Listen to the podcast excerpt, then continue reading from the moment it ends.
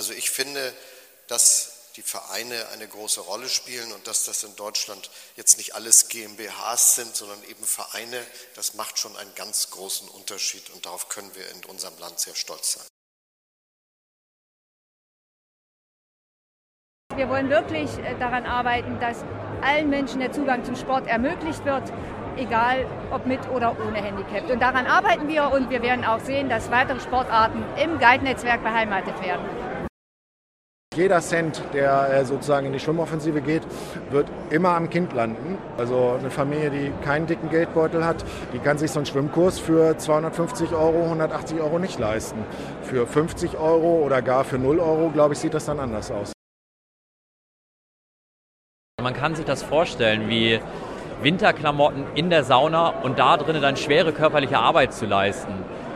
Und das erfordert schon viel körperliche und geistige Fitness auch. Dafür stehen wir. Unsere Organisation ist geprägt davon zu sagen, was der Einzelne nicht schafft, das schaffen viele. Die Verein, das Vereinsleben gleichermaßen. Da gibt es nicht den einen Menschen, es ist eine Gemeinschaft. Diese Haltung, diese Zuversicht, dieses nach vorn orientierte, dieses Unternehmertum, das ist das, was wir einbringen. Wir kümmern uns.